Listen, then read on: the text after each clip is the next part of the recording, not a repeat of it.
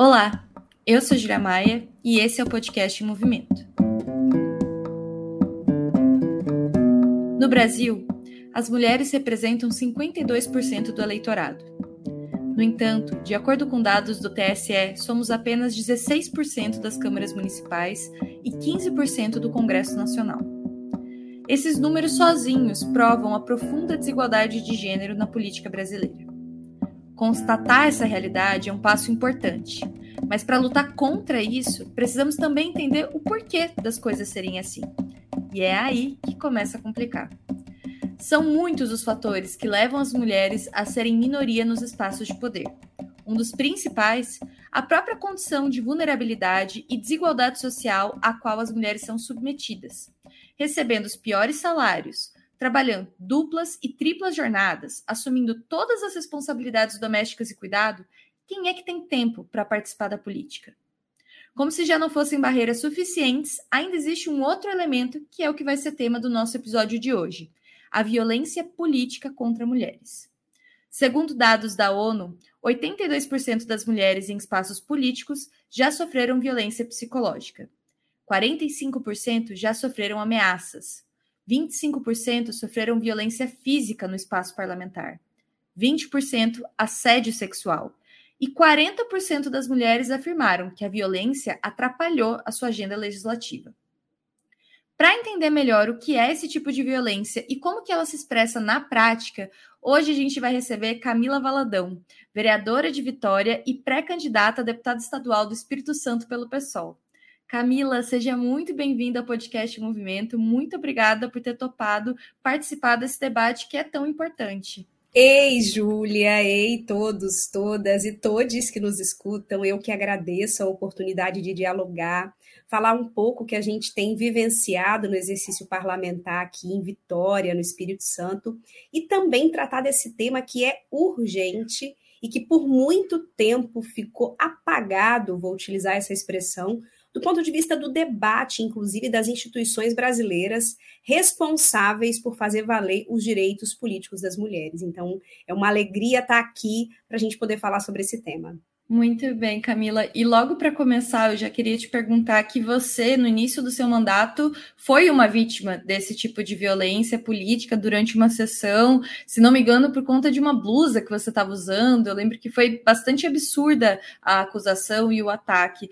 E eu queria te perguntar da tua experiência, mas também do, do, que você conhece, quais são os principais argumentos, se é que dá para a gente chamar de argumento, que esses agressores usam para atacar as mulheres dentro do espaço parlamentar? Júlia, é importante falar que a violência política de gênero ela é uma estratégia, né? uma estratégia de silenciar as poucas mulheres que chegam nos espaços políticos.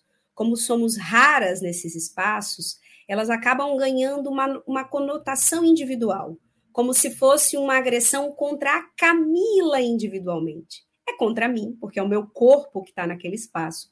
Mas a violência política de gênero, ela faz parte da nossa trajetória política no país. Se a gente considera, por exemplo, tardio direito ao voto, é, esse direito tardio, ele já é uma manifestação da violência política de gênero, né? Então, logo no início do mandato, no dia 8 de março, eu fui vítima de um episódio que ganhou repercussão nacional, porque eu fui questionada de forma bastante desrespeitadora, assim, é, é, desrespeitosa, agressiva. O fato de eu estar usando uma blusa é, em que eu tinha um ombro do lado de fora, uma blusa super normal, é, um adesivo, que era o adesivo fora, fora Bolsonaro, pela vida das mulheres, e também o fato de eu ter utilizado a palavra todes para cumprimentar os meus colegas vereadores. Então, assim, o que, que chamou a atenção nesse dia, é, desse episódio em específico? Era o dia 8 de março. Né? Então, na minha avaliação, essa violência ela cumpriu um papel que é me constranger, em uma data que é extremamente relevante para a gente pensar os avanços políticos das mulheres. De lá para cá, é, a violência política de gênero ela perpassa o nosso cotidiano, ela é parte do nosso dia a dia. Às vezes de forma mais sutil, como, por exemplo, comentários sobre o cabelo, sobre a roupa. Vereadora tá bonita hoje. Ah, tá com esse cabelo preso, prefiro o cabelo solto. Como se isso importasse ao debate político da cidade. Então, esse é um aspecto. É, e também de forma mais agressiva. Eu já fui chamada de maquiavélica, de satânica, é, de assassina de bebês. Já escutei falar do tipo, vai chorar, já vai chorar no Ministério Público, nas instituições, como se a política necessariamente fosse o espaço da agressividade. E fui mandada calar a boca por mais de uma vez, né? É, inclusive da própria tribuna da Câmara, que é o nosso espaço é, de fala. Né? Então, a gente vem batalhando sistematicamente aqui para denunciar, dizendo que isso não pode ser normal, até quando a violência política de gênero será o custo da nossa participação. Né? Então, a gente vem cobrando e denunciando isso sistematicamente, exatamente para tirar esse caráter individual é, e pessoal, como se fosse algo privado e não algo que deve ser tratado como uma questão política grave. É muito triste ver toda essa realidade, né? Porque a gente sabe que a Câmara de Vereadores de Vitória é extremamente conservadora. Você foi uma das primeiras mulheres, se não a primeira mulher socialista a chegar naquele espaço. Então, é, é um espaço extremamente conservador e que expressa isso no cotidiano, no dia a dia, nessa tentativa quase que de expulsar, né? Se não institucionalmente, mas de ir fazendo com que seja um ambiente hostil para estar presente.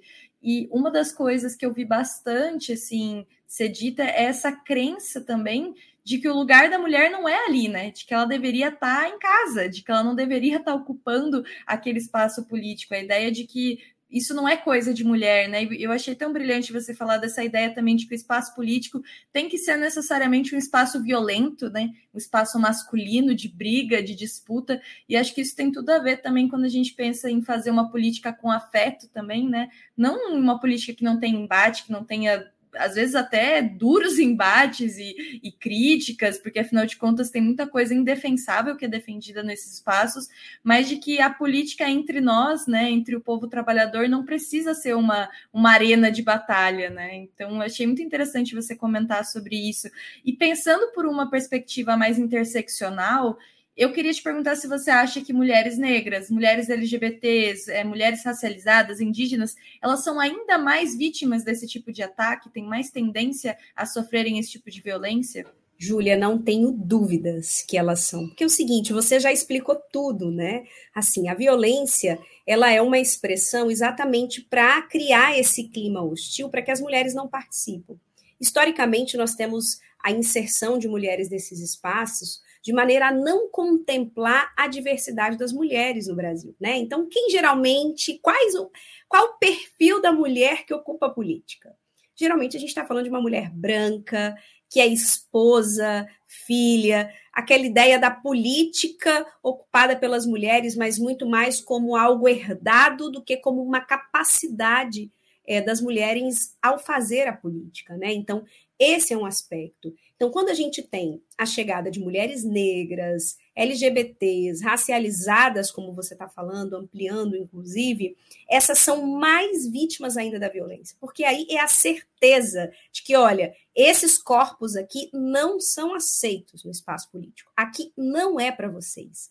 Né? Então, a violência ela tem exatamente essa mensagem. Não cheguem, porque se chegarem, terão que aguentar. Você falou um aspecto que é muito importante, que é essa noção de que a política ela tem que ser o espaço da agressividade.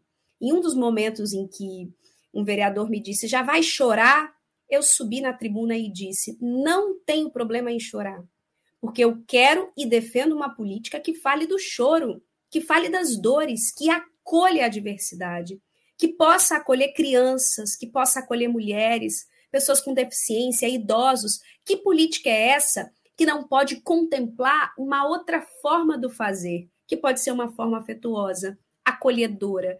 Então, desde o início do mandato, a gente vem, inclusive, tentando construir essa política de uma maneira diferente, dizendo o que nós defendemos não é a agressividade, a forma do patriarcado de fazer política. Não é essa a política que nós queremos. Obviamente, eu reconheço que o parlamento, e defendo isso, ele é o espaço do debate, ele precisa ser.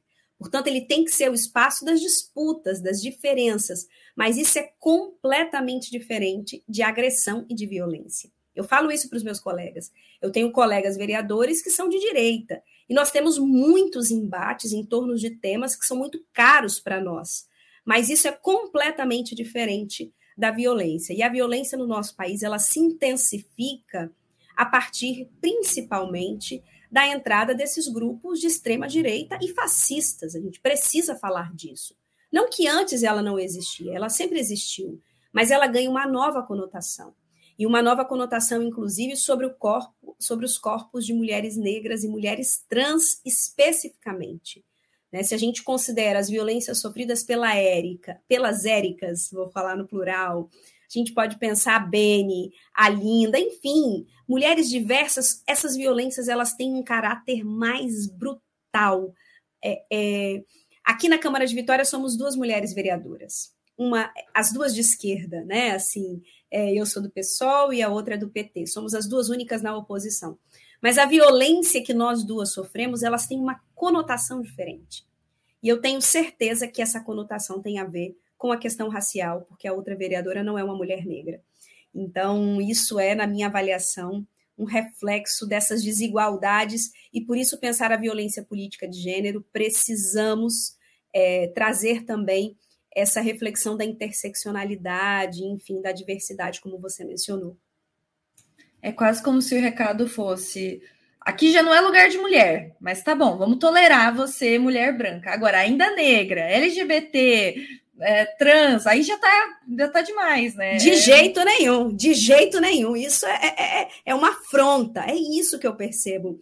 A nossa entrada, ela, ela, ela é uma afronta né, a essa dominância, esse status quo que o sistema político mantém patriarcal, heteronormativo e branco. Sim, e você também é mãe, né, Camila? E eu queria te perguntar um pouco sobre isso. Como que é ser mãe? Como que a maternidade é vista também dentro desse espaço? Ela também é um instrumento de violência? Também é utilizada o fato de você ser mãe contra você nesse tipo de espaço? Ai, ótimo falar da maternidade, porque ser mãe é, significou na minha vida uma nova dimensão política né? E obviamente o feminismo ele contribui muitíssimo para a gente olhar a maternidade a partir de um outro olhar, né? Tentando desconstruir a maternidade patriarcal e dizendo essa maternidade nós não defendemos e falar que a maternidade não é única. E esse é o debate que nós enfrentamos, porque, por exemplo, os vereadores gostam de falar, de, de me homenagear, por exemplo, no Dia das Mães, né? Vamos, porque a ideia não é homenagear é, eu, mulher de esquerda, não, é homenagear a mãe. E isso tem uma total conotação política e ideológica, que é a ideia da família, da maternidade. Então, eu sempre faço esse papel de trazer o debate da maternidade pela perspectiva da diversidade, da pluralidade, inclusive dizendo, tá tudo bem não ser mãe, né? E debater a maternidade nos espaços políticos, e por isso que eu considero super importante quando a gente tem Talíria, Sâmia, porque a gente também vem trazendo esse outro debate acerca da maternidade, uma maternidade com direitos, uma maternidade não romantizada, uma maternidade que não tem a ver é, com aspectos biológicos, mas com construções que são sociais, uma maternidade que quer também trazer estes assuntos que a permeiam para o âmbito público, como amamentação, como violência obstétrica, como a questão do cuidado, que é central, é, ressignificando maternidades e paternidades, né? Então, é um desafio, é um desafio porque os nossos direitos são negados, inclusive como mães. É, na Câmara de Vitória sequer tinha, Júlia, o direito à licença maternidade. Você acredita? Nós fizemos uma revisão regimental no regimento da Câmara é, no ano passado, em que esse tema foi incluído. Mas por que, que ele foi incluído? Porque tem duas vereadoras jovens, é, uma, inclusive, que provavelmente deve ser mãe no próximo período, é, e eu que já sou mãe. E aí eu me dou conta, não tinha né, esse direito. A Sâmia denuncia, por exemplo, o fato de não termos a identificação é, e a maternidade ser tratada como doença. Né? Então, a gente ainda tem muito que avançar. E por que, que avançar é importante? Porque só assim a gente vai conseguir garantir mulheres na política que possam é, ser mães e também ocuparem esses espaços. Porque senão esses espaços permanecerão elitizados. Em que sentido? Qual é a mulher mãe que ocupa a política? Aquela que tem condição, por exemplo, de garantir cuidado, de ter redes é, de apoio, que muitas vezes perpassa por recursos financeiros.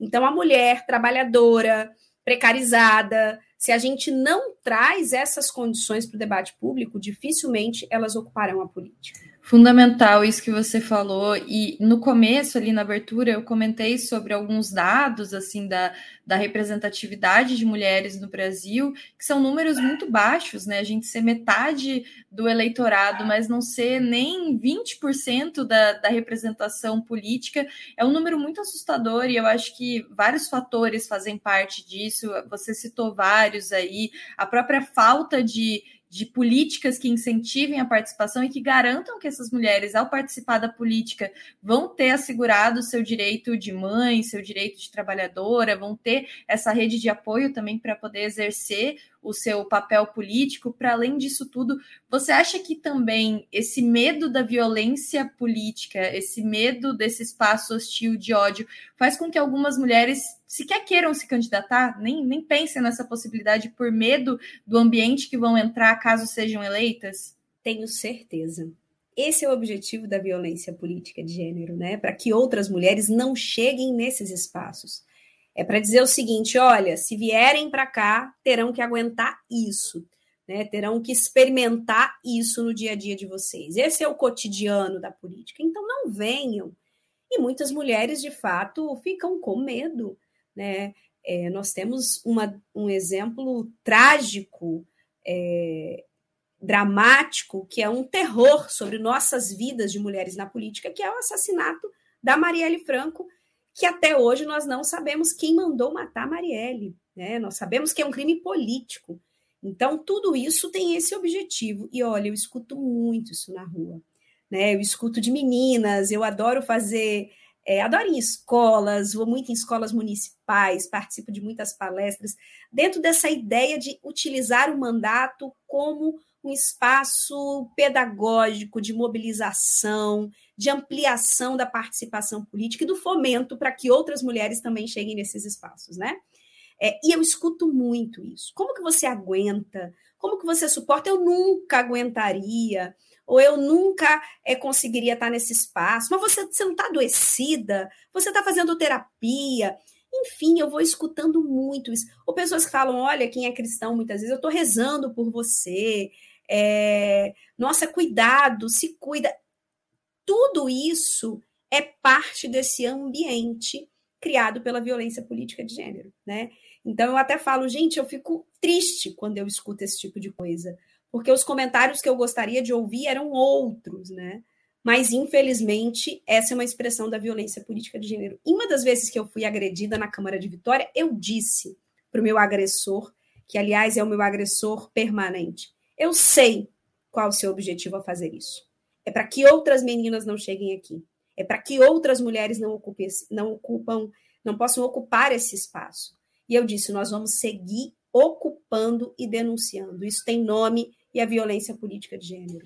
Muito forte ouvir você falar isso e realmente como o medo é instrumentalizado, né? Como cria-se uma, uma aura de medo, e o caso da Marielle é muito emblemático, porque mostra até que extremo que pode chegar essa violência, até o ponto de tirar a vida de alguém. E se por um lado inspira medo, é, por outro lado, eu acho que você falou bem de que a gente segue resistindo, né? De que boa parte das meninas, mulheres, jovens aí no Brasil não deixaram isso abalar no sentido de, ai, ah, nem vou mais me meter com política, mas pelo contrário, né? Também foram instigadas a participar cada vez mais para transformar esses espaços que são que são um show de horrores, como você vivencia aí cotidianamente, e também em âmbito nacional a gente assiste e acompanha. E para encerrar, eu queria te fazer uma última pergunta, que é sobre esse cenário que a gente tem tido nos últimos anos do debate sobre representatividade, das mulheres ter avançado do ponto de vista jurídico.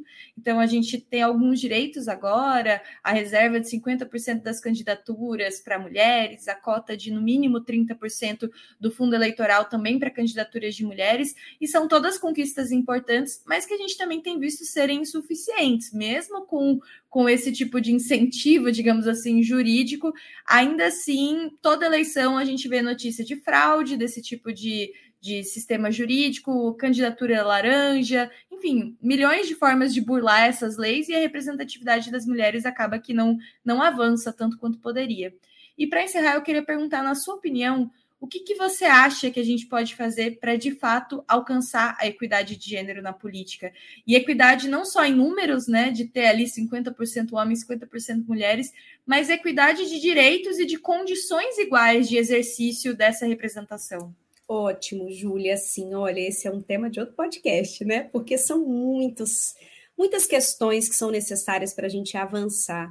É, mas eu acho que uma primeira, nós temos que mudar as condições estruturais de vida das mulheres. É muito difícil fazer política sendo precarizada, é, não tendo habitação, não tendo direito ao transporte, acesso à educação, enfim, a todos os direitos sociais. Então, esse é um tema. Então, mudanças estruturais são fundamentais para que a gente possa avançar é, na ampliação das mulheres nos espaços políticos. A outra coisa que é fundamental também é alterarmos as condições subjetivas, né? Assim, vamos é, vivemos uma sociedade patriarcal, onde as mulheres são socializadas é, de uma forma a não se reconhecer como agentes políticos, como pessoas com capacidade, condições de ocupar os espaços políticos. Mesmo quando as mulheres ocupam os espaços políticos, elas ficam circunscritas a determinadas áreas temáticas. Ah, a mulher só pode debater assistência, educação e direitos humanos.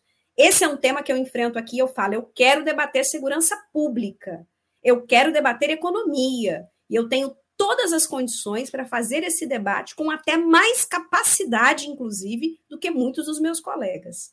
Né? Então, é, alterar as condições subjetivas, e isso passa, obviamente, pelo combate sistemático ao machismo, operado de várias maneiras, das formas mais sutis no nosso cotidiano, às formas mais brutais como a violência. E aí, assim, um país onde a gente tem altíssimos índices de é, feminicídios, estupros, entre outros dados de violência contra a mulher, a participação política ela é extremamente limitada, porque como é que você se vê como sujeito político se você precisa dar conta da sua sobrevivência? Então, acho que eu destaco aqui dois aspectos: alterações é, do ponto de vista da estrutura da sociedade, dos aspectos subjetivos, e, por último, é, o sistema político nosso ele é uma expressão dessa sociedade patriarcal, racista e heteronormativa, capacitista. Né? Então, é, nós precisamos de uma reforma política radical.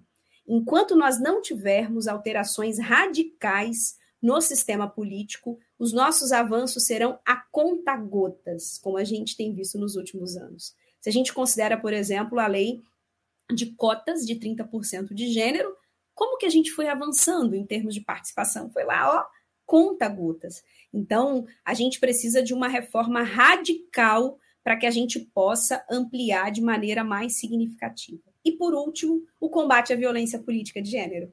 Então, veja, além das alterações dessas condições, que passa pela estrutura, pelas condições subjetivas, portanto, no combate ao machismo, que passa também na minha avaliação é, pela alteração das regras do sistema político, é, passa também pelo combate à violência política de gênero, e quero, quero fechar falando disso. Essa não tem que ser uma luta individual de nós mulheres que vivenciamos essa violência. As instituições brasileiras são omissas diante desse tema. Vários países latino-americanos já avançaram é, mais do que o Brasil né? Do que adianta ser uma potência econômica mundial se as nossas condições de vida no nosso país são essas e a violência limita a nossa participação? De nada adianta. A Bolívia, aqui perto, tem uma legislação mais antiga que o Brasil. A nossa lei, que versa sobre o tema da violência política de gênero, ela é de 2021, do ano passado, e ela é extremamente limitada, porque ela tá, ela, ela é prevista para um rol muito limitado. A gente fala, a lei fala só de eleição e de parlamento, ela não amplia a concepção da violência política de gênero. E, para além disso, no Brasil, a gente não tem pesquisa sobre esse tema, a gente não tem as instituições atuando para combater. E uma coisa que a gente precisa falar é a violência política de gênero, ela não é só cometida pelos agentes é, violadores, agressores que praticam, ela é também cometida por omissão do poder público. Então, quando o poder público se omite, o poder público é também um autor dessa violência, tá? Então, é fundamental a gente cobrar das instituições, Ministério Público e outras, para que a gente tenha os nossos direitos políticos garantidos. Camila, muito, muito obrigada pela sua participação aqui hoje. Para mim foi um prazer te conhecer, muito bom te ouvir. Você é uma, um doce de pessoa em primeiro lugar e também uma mulher muito, muito inteligente, ah, muito política. Então agradeço demais a participação e tenho certeza que todos os nossos ouvintes do podcast também vão ficar muito felizes. Júlia, obrigada. Eu que agradeço a sua mediação brilhante com intervenções que qualificaram demais esse diálogo. Dizer que estamos à disposição e vamos seguir aqui no combate, resistindo até que todos os corpos possam participar da política de forma igualitária. E vamos repetir, repetir, repetir até ficar diferente, como dizia Manuel de Barros. Então vamos tentar mudar essa realidade, enquanto isso seguimos resistindo e denunciando. O podcast Movimento é uma iniciativa da revista Movimento e do Movimento Esquerda Socialista. Nos acompanhe também pelo site movimentorevista.com.br a trilha sonora de Alex Maia e a edição de áudio da Zap Multimídia.